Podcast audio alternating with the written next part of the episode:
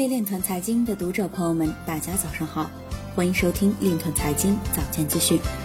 今天是二零一九年六月十五日，星期六，农历亥年五月十三。首先，让我们聚焦今日财经。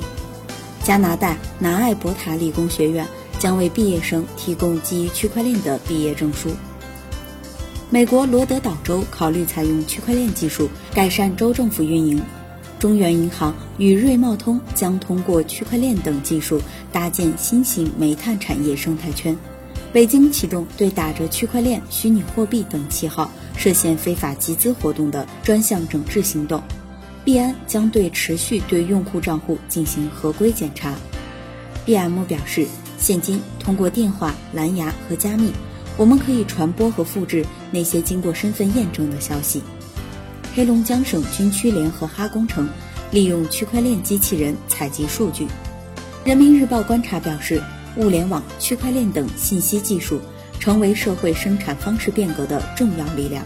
商务部 CECBC 区块链专委会副主任卢彤表示，区块链无法避免商品被调包的可能。CME 公司创始人赵一天表示，区块链加 AI 等新技术指引未来音乐市场的发展走向。今日财经就到这里，下面我们来聊一聊关于区块链的那些事儿。二零一九年六月十四日下午，由可信区块链推出计划主办的区块链司法存证应用白皮书发布会，将在中国信息通信研究院三 G 楼召开。在现场，最高人民法院信息工程总工程师陈其伟在现场发表致辞。陈其伟表示，目前司法区块链已经有了实质性的进展。对未来发展进一步明确。如今，法院一直关注前沿科技，本身就是区块链解决信任问题，点对点的信任，人对人的信任，组织对组织的信任。区块链技术会为未来的司法和社会带来很大的变革，法院也在探索区块链技术。